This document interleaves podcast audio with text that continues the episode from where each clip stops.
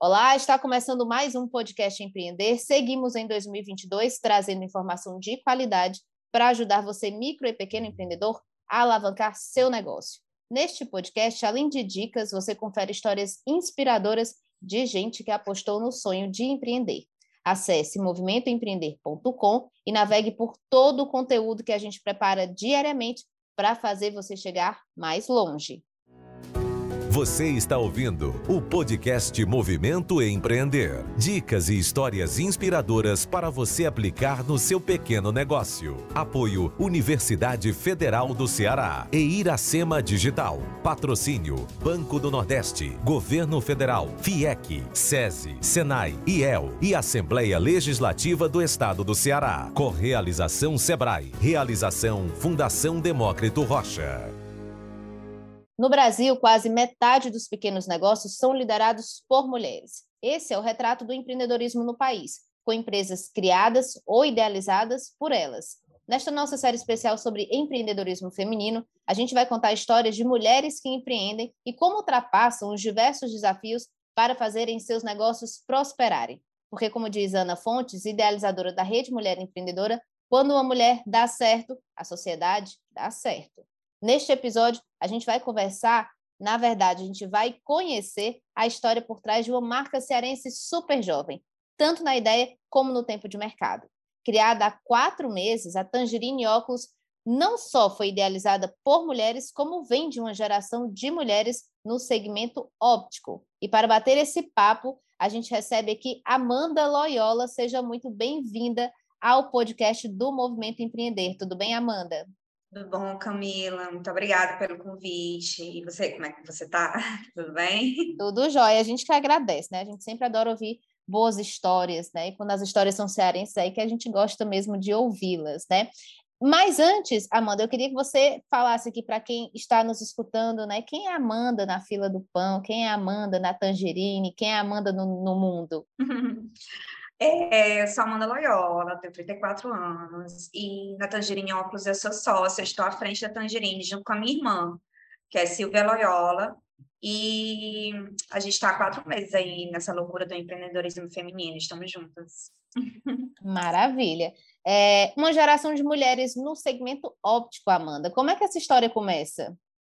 Pronto, começa em 96, né? A nossa mãe, ela teve contato com o segmento, teve interesse de empreender na área, e aí ela fez um curso, né, que tem no SENAC, que é curso de especialização em lentes de contato e óculos, e ela, desde, desde então, ela vem empreendendo na área, né? E o que fez com que eu e a Silvia, ela como mãe solo, a gente tivesse contato direto com, com fornecedores, com esse tato, né? De, de, de como é, tratar o cliente, porque realmente a mulher tem um atendimento diferente, né? Então, assim, desde cedo a gente viu como é que a minha mãe, é, é, o jeito dela de empreender, o jeito dela de vender, e eu acho que isso acabou inspirando a gente, e acabou que eu me formei também especialista mesmo curso que ela, tive até professores, foram professores dela também, é, em 2008, e a minha irmã em 2012, né? E aí foi assim que começou a Tangerine, Tangerine começou há muito tempo, a ideia, né? É, foi plantada na nossa cabeça desde cedo que, que a mulher tem que empreender, que é assim que vai vir é, a independência financeira dela. A minha mãe, ela sempre carregou muito essa... Essa, essa bandeira, essa né? fala, essa bandeira, isso. Você estava falando que ela era mãe solo, então vocês viviam na loja com ela, né? Isso ela tinha que sempre levar vocês, e por isso que vocês começaram desde muito cedo a acompanhar esse processo do, do empreender? Isso. Eu não queria romantizar, né, colocar isso como uma coisa legal, mas infelizmente realmente é a nossa história. Eu acredito que é a história de muitas crianças que as mulheres têm, acabam empreendendo. É a maneira que realmente que ela consegue a independência financeira e os filhos realmente acabam acompanhando é, o dia a dia dessa é, apoiando, né, e tudo para realmente tentando entender, né, que a mãe também está se, se desdobrando em 20 para conseguir colocar comida na mesa, né? Então, realmente é desde cedo mesmo. A gente sempre esteve dentro, inserido. Eu tenho fotos com pessoas hoje em dia que fazem parte do sindicato de ótica, do conselho de ótica. Eu tenho fotos, assim, de calcinha, sabe? Criança. é, bem novinha. É, você está falando não romantizar essa história, né? Porque realmente no Brasil muitas mulheres têm um dado da IRME, que é a Rede Mulher, é, Mulheres Empreendedoras, né? Que traz justamente essa realidade, né? Segundo a Ana Fontes, que é idealizadora desse do IRME, ela fala que as mulheres são empurradas para o empreendedorismo principalmente por falta de oportunidades no mercado formal e porque os ambientes de trabalho ainda são muito hostis para elas, né? Elas empreendem mais por necessidade também do que por oportunidade, que a IRME, para quem não conhece, é a maior rede de apoio ao empreendedorismo feminino no Brasil, né? E ela traz uns dados que eu achei muito interessante puxar aqui, porque tu falou dessa fala do, do romantizar, né? que, segundo ela, né, mais de 40% das empreendedoras sustentam suas famílias com o dinheiro do negócio. Quando contratam essas mulheres, priorizam outras mulheres. E quando outras os negócios mulheres. dão certo, mulheres investem em melhorar a educação dos filhos, o bem-estar da família e o entorno onde vivem. Ou seja, é, mesmo tendo uma, uma realidade que não é, é, não as incentiva por oportunidade, vão muito mais por, por é, necessidade, né? Necessidade. Mesmo assim, quando esses negócios dão certo, essas mulheres fazem a economia girar e, e, e esses benefícios não só para si, mas para o entorno delas também, ou seja, negócios é, é, é, chefiados, idealizados, criados por mulheres ainda tem essa potência imensa, né? Sim, aqui na Tangerine mesmo a gente tem um pouco desse esse pensamento aí de vamos contratar mulher, vamos trabalhar com mulher, vamos colocar mulheres parceiras, né? Então, assim, aqui também a gente, a agência de publicidade que a gente fechou, é uma agência também feita só por mulheres, né? E, e a gente sempre tenta ter esse, esse tipo de, obviamente, fornecedor, o setor ótico eu considero um setor bem... É, Masculino, bem né? mesmo, né? É, masculino, então sofro sexismo, sofro sexismo por ser mulher, você jovem, ser tatuada, né? já aconteceu recentemente, até recentemente, é, mas, mas é isso, a gente realmente, onde a mulher, ela implanta a sementinha, né, as coisas florescem. Exatamente. E, Amanda, como e quando vocês decidiram que iriam perpetuar essa, essa a espécie de mulheres da família no segmento óptico, né? Porque quando é, é, eu vi a marca de vocês, aí vocês falando lá no Instagram e tal, eu fiquei pensando sobre isso, né? Sobre como esse ambiente é masculino, porque todos os donos de óticas que eu já entrevistei, por exemplo, desde os mais tradicionais, como o caso do seu Boris, por exemplo, que está há milhares de anos é, é, na questão do, da, das óticas, né? Todos os outros, o Assis, por exemplo, né? São homens. Eu não né? da minha mãe. É. Pronto, então, é. todos os outros que eu entrevistei nesse segmento eram, for, são homens, na verdade, né? Então, em que momento Isso. vocês decidiram perpetuar a espécie de mulheres da família no segmento? E queria que tu contasse também um pouco sobre, com certeza tua mãe contou bastante, né? Sobre isso, os desafios que ela, que ela, que ela teve que ultrapassar quando teve, quando fundou, né, a primeira ótica de vocês, pensando aí nessa perspectiva, né, de um setor altamente masculinizado. Não, a gente come... na verdade eu e a Silvia nós somos fomos criadas juntas, né? Eu tenho outros irmãos por parte de pai, mas a gente sempre foi muito unida. Temos nossas nossas individualidades, brigamos é, às vezes, mas assim Sempre, sempre somos muito parceiros, tudo a gente faz junto, a gente vai para show junto, viaja junto. E eu acho que acabou fazendo muito sentido a gente também abrir empresa junta. Então, antes mesmo da pandemia, a gente tinha um tipo de negócio, era uma ótica também, que era muito mais formal, muito mais é, é, voltada realmente para o setor, para outras empresas, a gente fazer convênio. E aí a gente se sentia muito engessada, né? Porque eu sempre tive um lado criativo muito grande, pisciana, E aí, é, sempre gostei muito de arte, sempre gostei muito de música, a Silvia também, sempre gostei muito de artes plásticas. E a gente sentia que a gente não conseguia colocar isso no nosso dia a dia, as coisas eram muito, muito formais, né? E aí, quando é, foi na terapia mesmo que eu acabei é, eu estava um pouco querendo mudar de segmento, porque achava que era tudo muito formal, eu queria trabalhar com arte, com alguma coisa. E aí, na terapia, minha terapeuta falou: olha, eu acho que você é, não está enjoado do segmento lógico, você ama o que você faz, você fala sobre isso com muita paixão. Eu acredito que é como você faz. Então, quando ela falou esse como você faz, cheguei para a Silvia e falei: Silvia, vamos fazer uma ótica diferente? Uma coisa assim que ninguém nunca viu aqui em Fortaleza. E, obviamente, a gente também ficou é, com medo de fazer isso, né? Mas é muito legal quando, talvez, eu tive esse privilégio desde cedo da minha mãe me incentivar a empreender. Mas quando as mulheres têm oportunidade de empreender, eu acredito realmente que elas vão colocar coisas mais criativas, elas vão, elas vão assim, é, sair daquela, daquele tipo de é, pensamento que é, é um ato de permissão? Tipo assim, vamos fazer uma coisa original, vamos fazer uma coisa autêntica. E aí, quando eu cheguei para a Silvia e falei, Silvia, vamos fazer um negócio diferente, ela falou, vamos, mas será que vai dar certo? e a gente ficou com muito medo, realmente, das pessoas não aderirem no começo, né?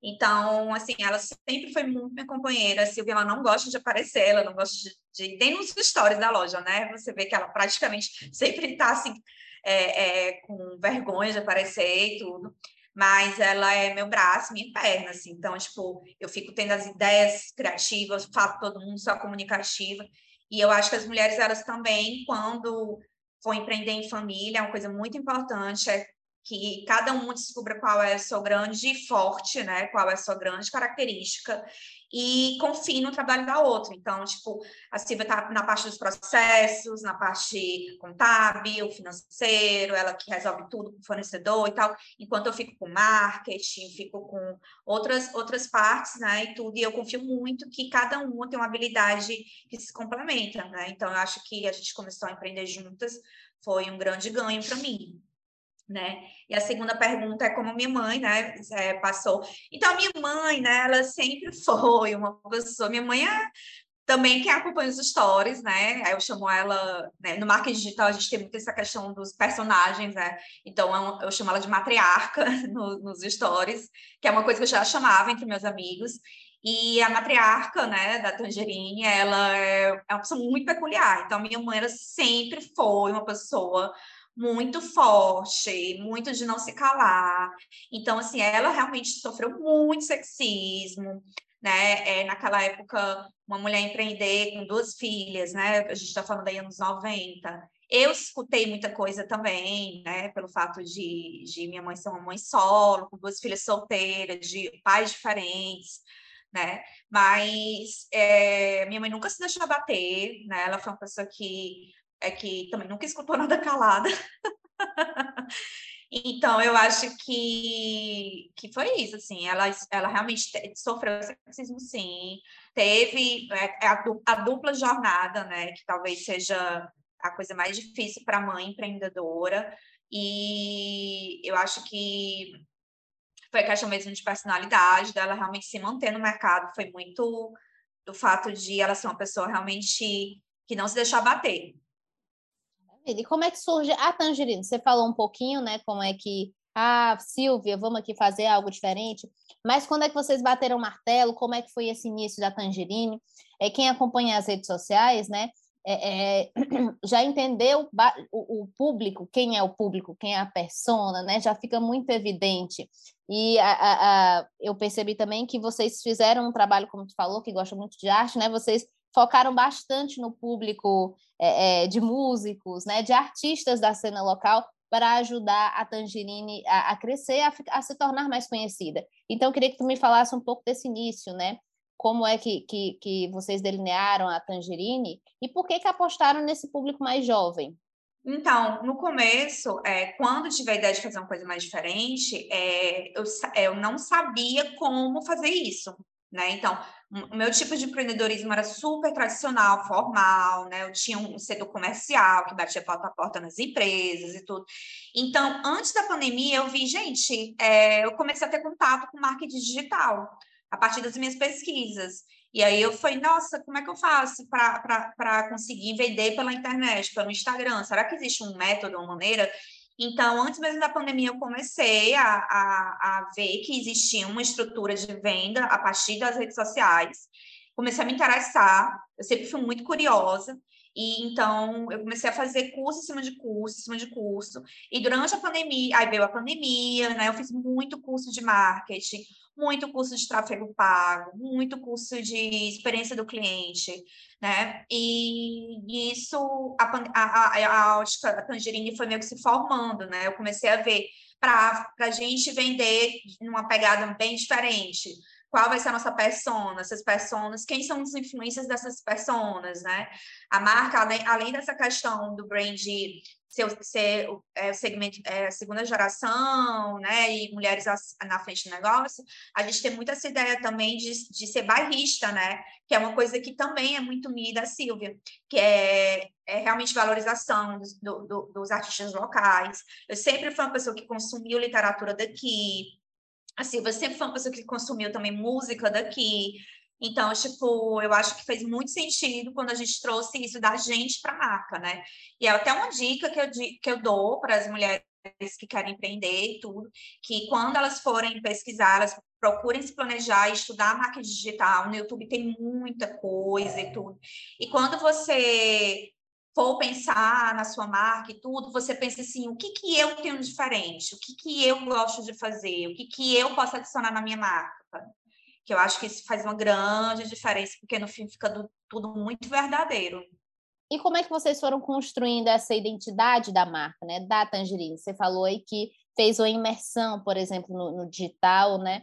E que hoje é isso, quem não está no digital acaba ficando um pouco para trás, né? Porque você, mesmo que a pessoa tenha é, a sua loja física, se você não está no digital, depois da pandemia, o digital ganhou, ganhou, na verdade, aceleramos essa importância do digital, né? Porque isso ia chegar em algum momento, mas a pandemia empurrou todo mundo de uma vez por todas para o digital. Então, como é que vocês foram uhum. construindo essa marca, né? Até para que as outras, uhum. as outras pessoas que estão nos escutando, né, terem novas ideias também. É, é, eu uhum. sempre acho interessante quando a gente vai conversando com os empreendedores que tem empreendedores que têm essa característica que eu noto em você também, né? Que ah, sou muito curiosa e, e, e tem uma mente inquieta para pensar, né? Você acredita que isso também ajuda os negócios? Porque, por exemplo, às vezes a pessoa coloca um negócio, não consegue sair muito da caixa, às vezes dá certo, só que pela minha experiência depois de entrevistar tanta gente, né? Eu noto que isso é uma característica que é interessante ao empreendedor, à empreendedora, né? Que é essa coisa da curiosidade, da inquietação, de estar sempre pensando o que, que eu vou fazer, como é pensando um pouco mais à frente, qual a importância disso, e claro, né, a minha pergunta primeiro era como, foram, como é que vocês foram construindo essa identidade jovem da marca Tangerine? Uhum. Então, se você ainda não tem contato, se você está escutando, não tem contato com o que se fala que se chama branding, então eu realmente recomendo que você estude, vá lá no Google, procure, procure no YouTube, porque o brand foi exatamente isso. Quando você tem um brand definido, é, você acaba é, conseguindo vender melhor para o teu público. Né? Não tenham medo de nichar, ah, porque eu vou vender só para um público específico e o resto, e o todo mundo, né? E o resto. Então, assim, eu acho que eu poderia dizer que você poderia focar na dor do cliente. Então, assim, eu acho que isso seria uma coisa que responde bem sua pergunta. Quando você pensa no público jovem aqui em Fortaleza, eles não tinham uma ótica que se identificassem tanto, com armações diferentes. Então, assim, eu acho tão legal porque o pessoal chega aqui em Fortaleza e fala, aqui na ótica, e fala: Nossa, é, eu vou numa ótica e normalmente eu sofro para conseguir gostar de uma armação. E aqui eu estou em dúvida entre oito, né? Então, eu acho que a dor do cliente para você pesquisar também sobre o que é dor, gente. Dor do cliente é tipo aquela, aquela pontinha ali do mercado que não foi coberto. O que, que você acha que falta em Fortaleza que você poderia fazer? O que, que você acha que é um serviço ou um produto que as pessoas estão vendendo de maneira diferente, é, que não estão vendendo de maneira diferente, que você poderia vender diferente, né?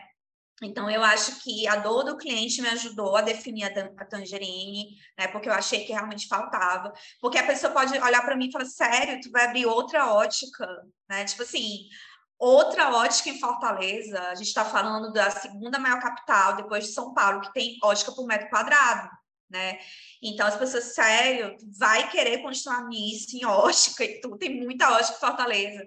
Mas é isso, gente, a gente veio tentando fazer diferente, né?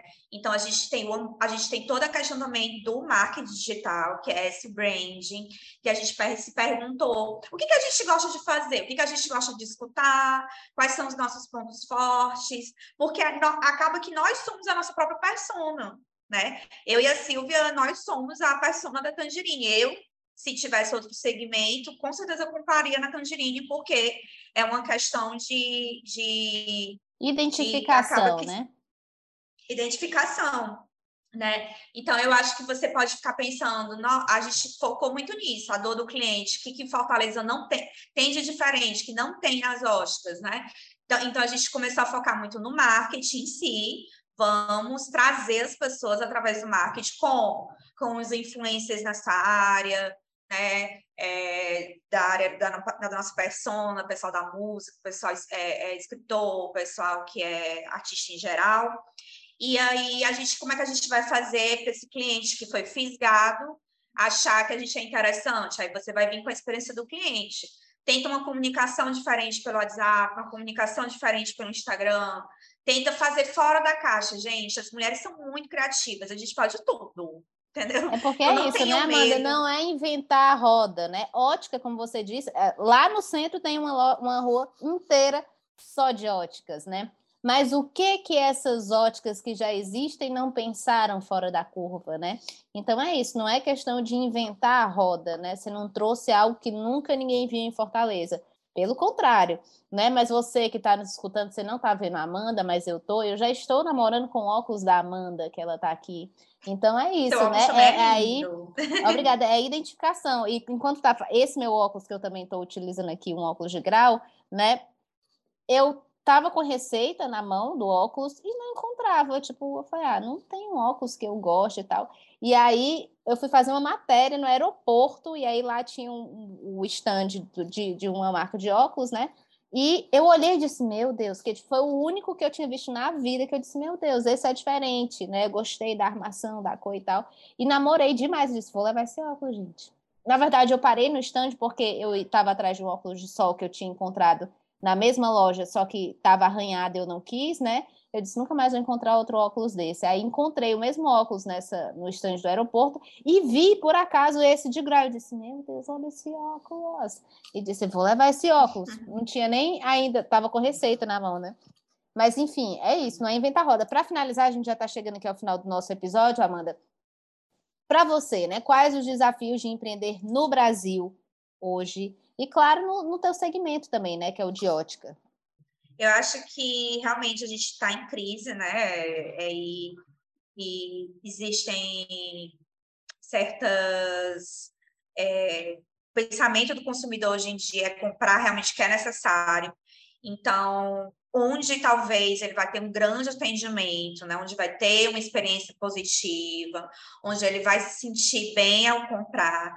Então, você tem que pensar que realmente estamos em crise, né? As pessoas estão fazendo economia e tudo.